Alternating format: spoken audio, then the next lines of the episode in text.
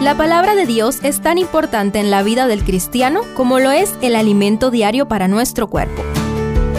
Estudia con nosotros el capítulo del día en Reavivados por su palabra.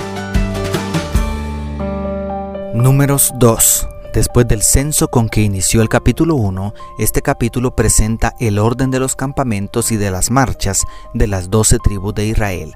Examinemos algunas curiosidades que nos pueden ayudar. Primero, orden. A algunos quizá nos puede parecer aburrido tanta repetición y tantas cifras del libro de números, pero recordemos que no existían las hojas de cálculo electrónicas que utilizamos ahora. Estos números presentan registros antiguos de datos estadísticos muy precisos. Es fascinante el cuidado que Dios tiene con los pequeños detalles. El Señor indicó incluso el orden en que las tribus debían acampar alrededor del santuario. Al oriente, justo a la entrada del tabernáculo, debía ubicarse el campamento liderado por la tribu de Judá, acompañado por Isaacar y Zabulón. Al sur, el campamento liderado por la tribu de Rubén, acompañado por Simeón y Gad. Al occidente, Efraín, Manasés y Benjamín. Y al norte, Dan, Aser y Neftalí. De esta manera se expandía el campamento de Israel desde el santuario hacia los cuatro puntos cardinales, en estricto orden por tribu y por clanes familiares. Cuán importante era el orden para sobrevivir en el desierto. Israel era una nación conformada por muchas familias con mujeres, niños y ganados, pero al mismo tiempo era un ejército que pronto enfrentaría a poderosos ejércitos enemigos. En nuestro peregrinaje hacia la Tierra Nueva y ante el feroz ataque del dragón, la bestia y el falso profeta, el pueblo remanente de Dios requiere de un orden y organización mucho más estricto para vencer en la última batalla. Segundo, posiciones. El orden en que se presentan los campamentos era también el orden de marcha de todo Israel. Al frente iba el numeroso campamento encabezado por la tribu de Judá, enseguida el que era dirigido por la tribu de Rubén, en medio, el santuario cargado por la tribu de Leví.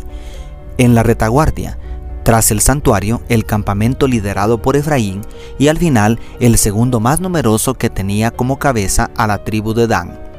La sabiduría de Dios es infinita. El aguerrido y numeroso campamento de Judá iban al frente de la batalla.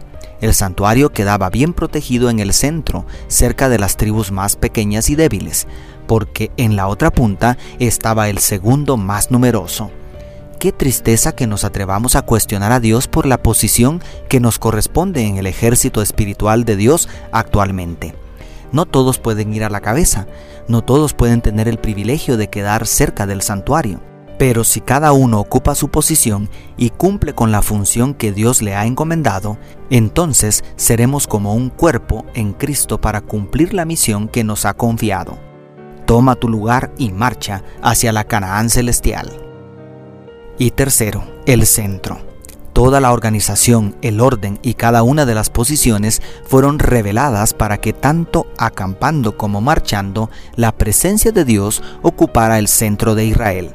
Hasta el día de hoy existen muchos pueblos nómadas, especialmente en el cercano Medio Oriente, y también han existido muchas naciones que han protagonizado la historia en ciertos momentos.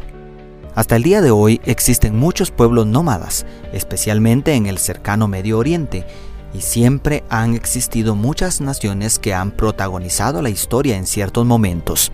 Pero el pueblo de Israel es único y especial, porque la presencia de Jehová estaba en medio de ellos.